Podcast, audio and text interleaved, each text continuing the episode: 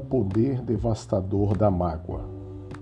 O grande jogador francês Zinedine Zidane confessou que prefere morrer a perdoar o jogador italiano Marco Materazzi, que xingou a sua mãe na decisão da Copa do Mundo de Futebol de 2006.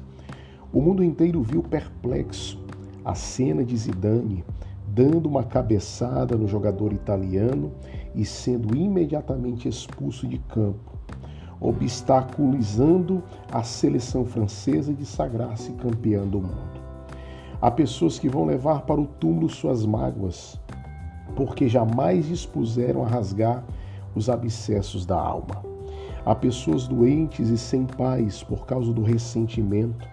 A mágoa atormenta e escraviza é um verdugo implacável que prende as pessoas na masmorra do ódio. Você é escravo da pessoa de quem nutre mágoa. Se você não perdoa, não é livre nem tem paz. Se você não perdoa, adoece física, emocional e espiritualmente. Se você não perdoa, não pode ser perdoado. A mágoa é uma cela de prisão escura que destrói os relacionamentos. A mágoa é uma espécie de autodestruição.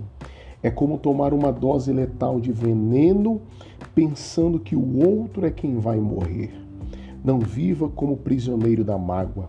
Tome a decisão de perdoar. O perdão cura e liberta. O perdão constrói pontes onde a mágoa cavou abismos. O perdão restaura a alma e cicatriza feridas abertas. O perdão reconcilia você com Deus e com o seu próximo. Pense nisso. Deus te abençoe.